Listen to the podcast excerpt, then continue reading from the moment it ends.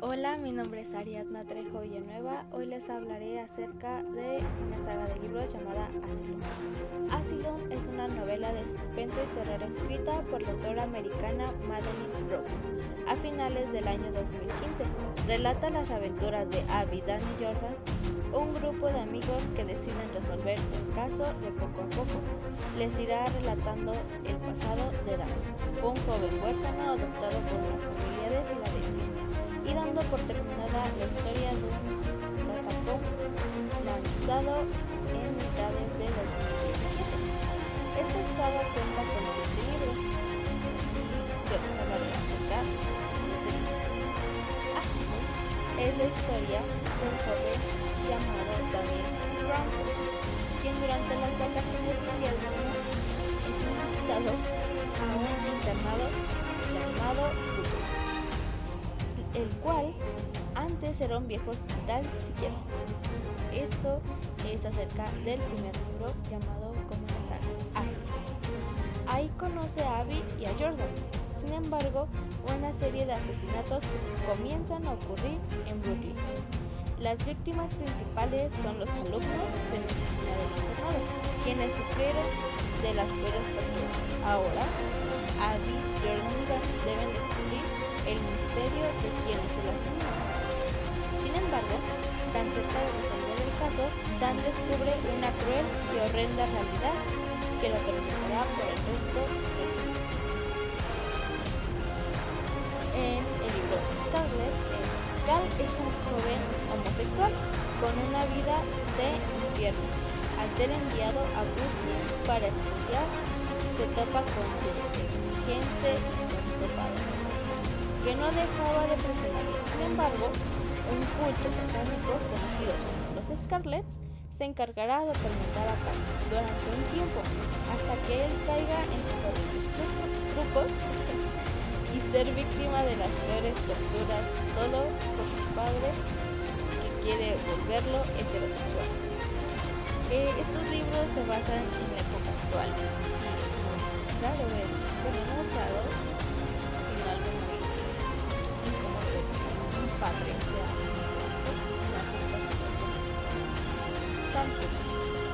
Dan después de haber logrado salir con vida de cree llevar de nuevo su vida.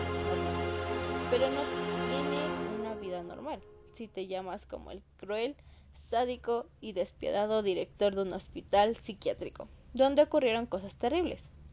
Dan, lo siento, cree que todo ha vuelto a la normalidad.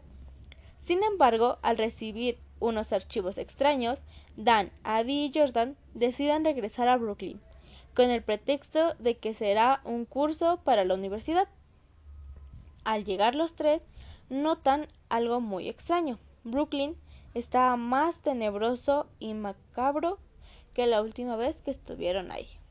Ahora, Brooklyn estaba siendo amenazado por los Scarlets, el culto satánico que conocimos en el libro anterior. Ahí los tres amigos conocen a Mika, un simpático y entusiasta joven, quien los guiaba en su estadía por Brooklyn, sin saber que en realidad los estaba guiando con los Scarlets, quienes le mostrarían a Dan la verdad de su pasado. En el libro Los artistas de huesos, el principal, bueno, el protagonista se llama Oliver. Es un carismático joven de la ciudad de Nueva Orleans quien junto con su padre se hacía cargo de la tienda Preston e hijas. Sin embargo, Oliver junto con su amigo Mika tenían un trabajo, entre comillas, de medio tiempo, el cual consistía en saquear tumbas para recolectar partes humanas y entregárselas a los artistas de huesos, sin saber en realidad para qué las usaban. Con el paso de los días, las cosas empezaban a cambiar cuando Oliver quiso renunciar a los artistas de huesos, trayendo como consecuencia la muerte de sus seres queridos y su padre. En el libro de Catacum se habla acerca de, bueno, todo, en todo lo que le ocurrió después de tres años. Él creyó que finalmente podía ser libre. Sin embargo, todo se viene abajo cuando Dan empieza a recibir extraños mensajes de alguien que está muerto. Y también se da cuenta que los están siguiendo y fotografiando.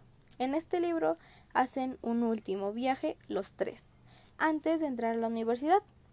Así que juntos, otra vez, con ayuda de Oliver, el protagonista de los artistas de huesos, deciden ponerle fin de una vez por todas a todo el asunto de Brooklyn, dejando como resultado un final muy inesperado que sin duda la sangre se te helará. O sea, es muy, muy entretenida esta saga.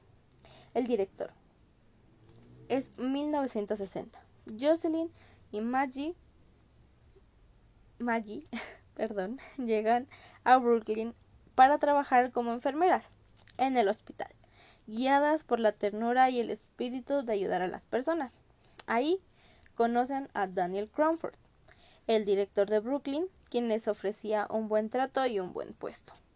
Jocelyn conoce a Lucy, una pequeña con un trauma severo, que le tenía un enorme terror y odio al director Cromford. Con el paso de los días, las enfermeras entendieron que en Brooklyn tenía un gran precio que debía ser pagado con la vida de una de las dos.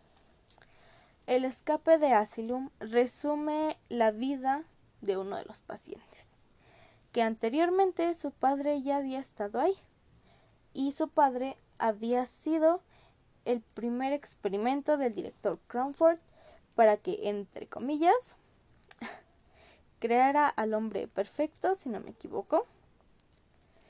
Y pues, como falló, él pues hizo varios estudios y llegó a la conclusión de que pues era la genética. La genética era lo que realmente necesitaba. Un hijo de ese señor. Entonces, él estuvo presionando, mandando folletos a la familia del chico para que lo llevaran a Brooklyn. Y pues como su deseo se hizo, y su deseo se hizo realidad.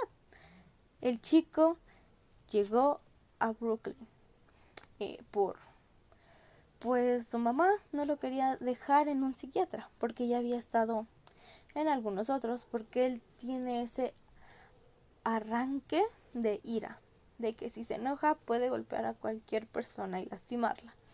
Y también pues hubo un pequeño malentendido donde su mamá o su padrastro lo descubrieron con un chico. Pero realmente si eres fan del suspenso y bueno, te recomiendo 100% esta saga.